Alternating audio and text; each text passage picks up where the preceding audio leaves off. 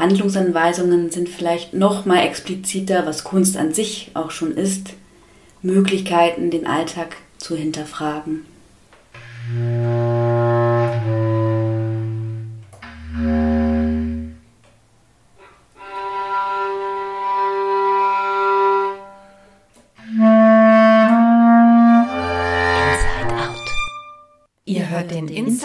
Out Book Performing Arts Podcast. Was ist Performancekunst überhaupt? Und wo kann man sie finden? Begebt euch mit uns auf die Suche.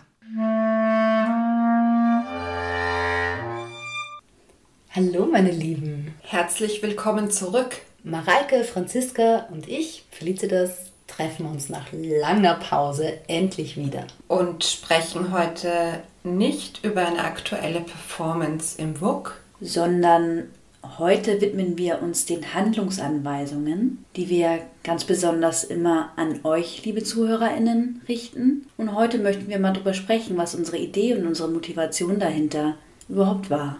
Genau, weil die aufmerksamen HörerInnen ähm, haben ja mitbekommen, dass bis jetzt jede unserer Folgen ganz zum Schluss eben eine solche Handlungsanweisung beinhaltet. Aber was ist eine Handlungsanweisung eigentlich? Ganz einfach gesagt, eine Handlungsanweisung ist eine Aufgabe, etwas zu tun. Und für solche Aufgaben oder Instruktionen gibt es eigentlich ziemlich viele Beispiele in der Geschichte der Performancekunst. Das stimmt.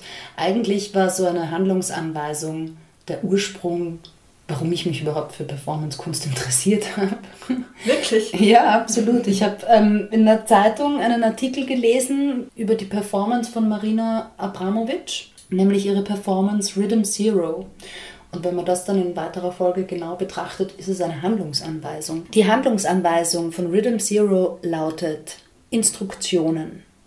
Auf dem Tisch liegen 72 Gegenstände, die nach Belieben an mir eingesetzt werden können. Performance. Ich bin das Objekt. Für die Dauer der Performance übernehme ich die volle Verantwortung.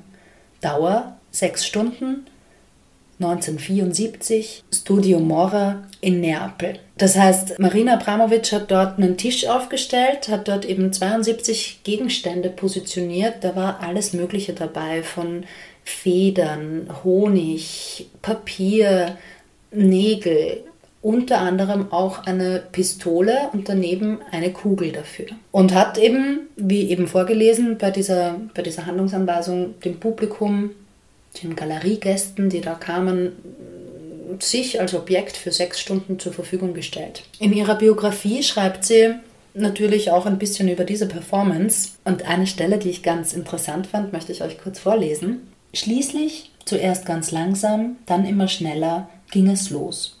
Es war wahnsinnig interessant. Sehr viele Frauen im Publikum sagten ihren Männern, was sie mit mir machen sollten, anstatt es selbst zu tun. Später, als jemand mir eine Nadel in die Haut stach, wischte eine Frau mir die Tränen fort. Die meisten Männer waren ganz normale Galeriebesucher aus dem italienischen Kunstestablishment mit ihren Ehefrauen. Ich glaube, dass ich letztlich nur deswegen nicht vergewaltigt wurde, weil die Frauen da waren.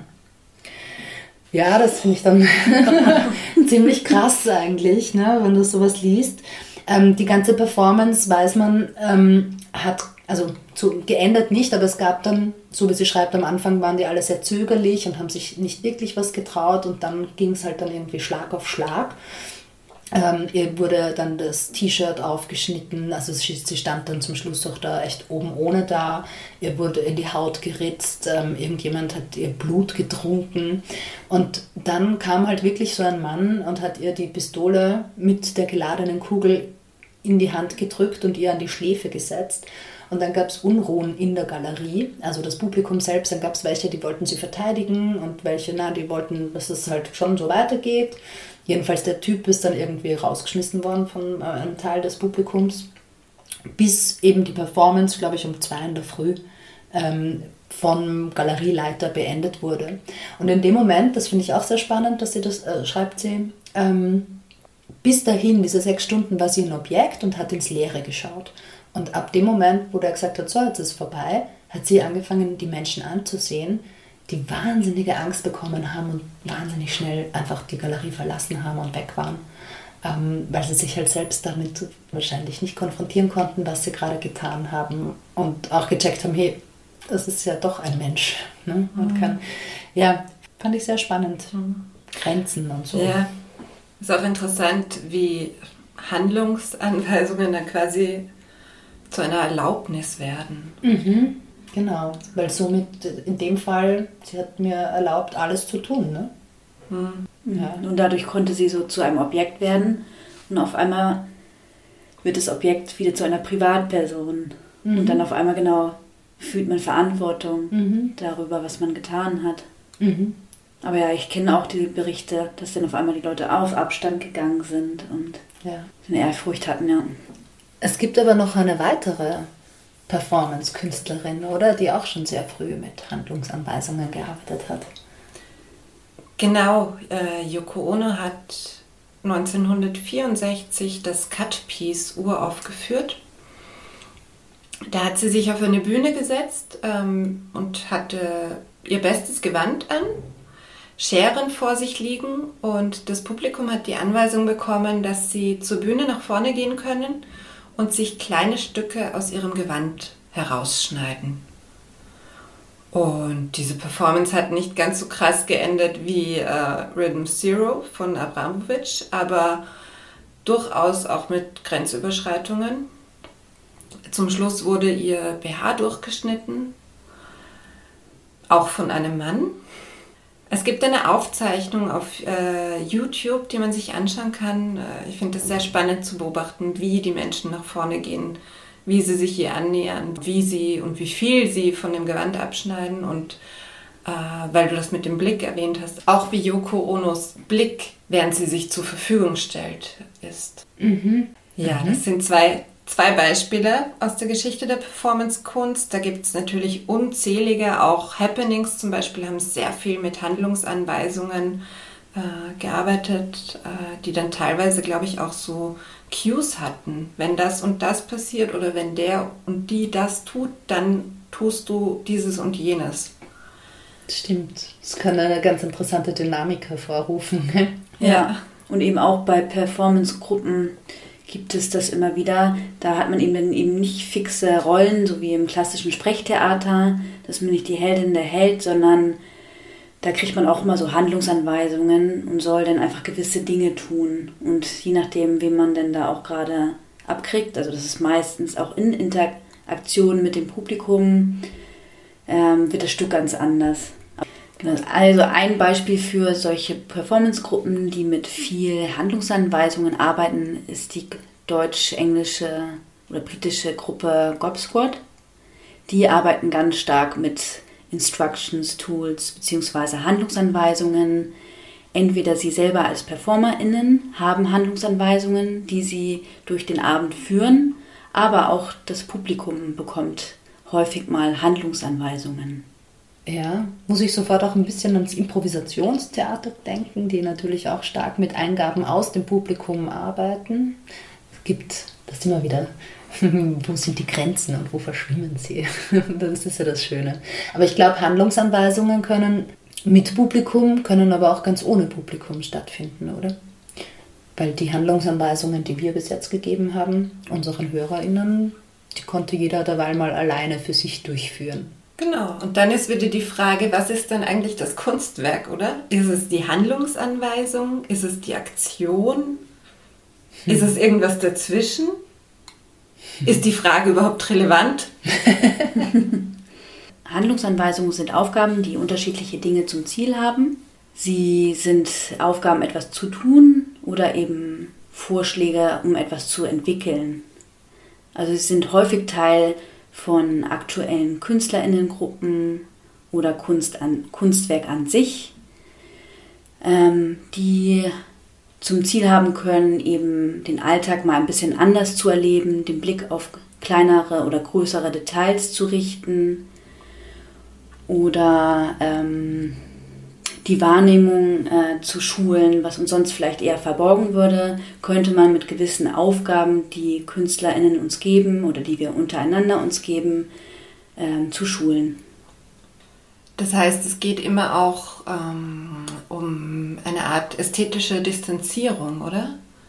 wenn du sagst, es geht um einen Perspektivwechsel. Warum?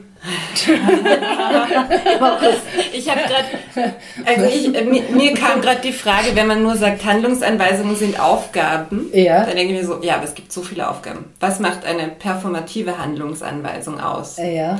Und Was unterscheidet das, meinst du, zur Handlungsanweisung, geh einkaufen? ja, oder mach mehr Sport. Und ich, ich denke, dieser Moment ist die ästhetische Distanzierung. Die passiert dadurch, dass du eine Verschiebung reinbringst, dadurch, dass du zum Beispiel sagst, ähm, eben es ist nicht Alltagshandeln natürlich, dass eine Performerin da liegt und dir gestattet, gewisse Handlungen auszuführen, während sie sich als Objekt zur Verfügung stellt.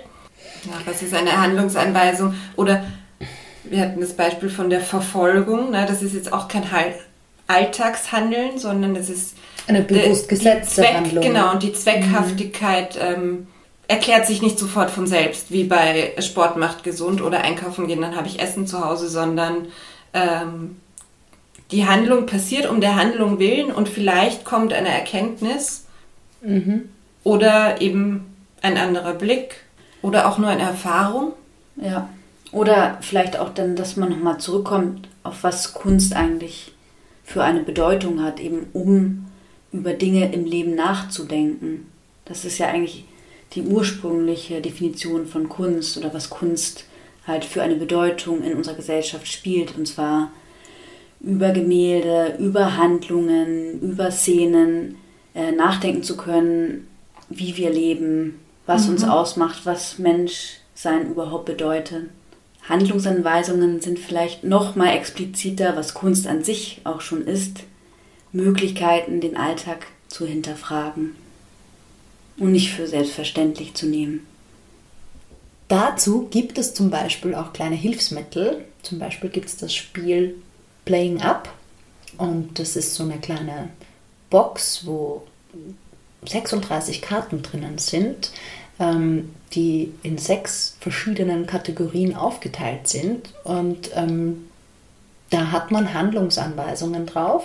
Und jede Handlungsanweisung bezieht sich auf eine Performance ähm, aus der Geschichte, die tatsächlich mal so stattgefunden hat manchmal sehr ähnlich, manchmal ein bisschen abgewandelt ist. Ähm, und du kannst das auch mit der ganzen Familie machen. Also es ist durchaus auch für Kinder und Jugendliche ähm, eigentlich so ein, Spiel, wie das, was du vorher angesprochen hast mit ähm, der Verfolgung. Man sucht sich jemanden auf der Straße und verfolgt den. Ähm, ja, wenn der draufkommt und euch anspricht drauf, dann sollte man das auch sagen, was man da macht, sonst wird es vielleicht ein bisschen äh, ja, Traumatisch. Äh, dramatisch. ja. ähm, aber da gibt es jedenfalls ganz viele Ideen, die man eben so machen könnte, um, so wie du so schön gesagt hast, seinen Alltag ein bisschen aufzupeppen. Eigentlich einen Kunst, Kunstblick im Alltag zu bekommen. Playing Up heißen die Karten. Den Link findet ihr natürlich auch in den Show Notes. Natürlich wie alle anderen wichtigen Dinge, die wir gerade angesprochen haben. Und wie immer haben wir am Ende eine Handlungsanweisung für euch. Die hat Mareike als Berlin-Fund mitgebracht. Und ich sag's euch gleich, diese Handlungsanweisung hat es in sich. Nicht ganz, vielleicht nicht ganz so leicht umsetzbar wie die, die ihr von uns gewohnt seid. Bitteschön. Das ist eine Handlungsanweisung von Thomas Schmidt aus 1962, Pieces Nummer 196.